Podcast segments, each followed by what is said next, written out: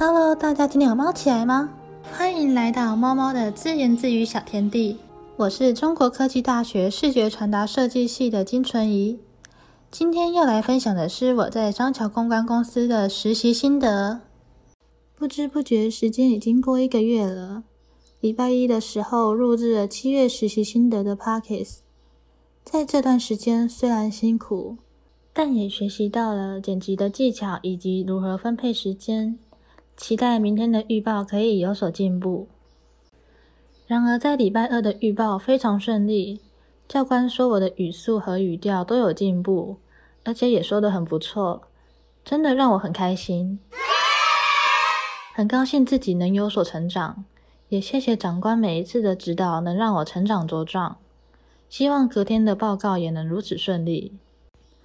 然后礼拜三的时候，我完成了国防三总的 Pockets。剪辑的过程，由于医师的声音实在太小了，花了很多时间还有心思努力去将医师的声音放大。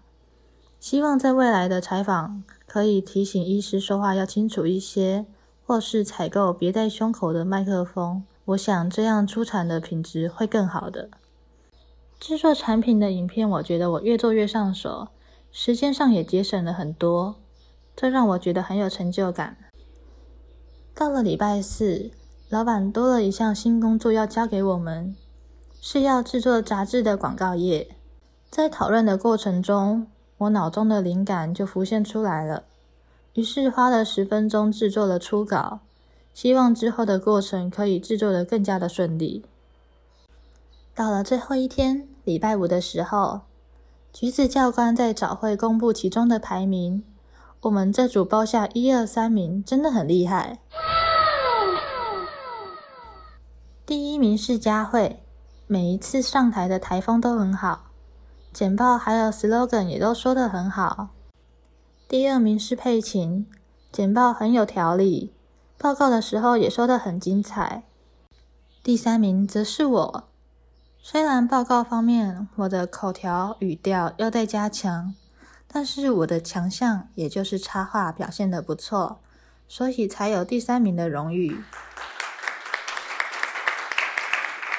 在这里也要谢谢长官们每一次简报后的指导，让我们越来越好。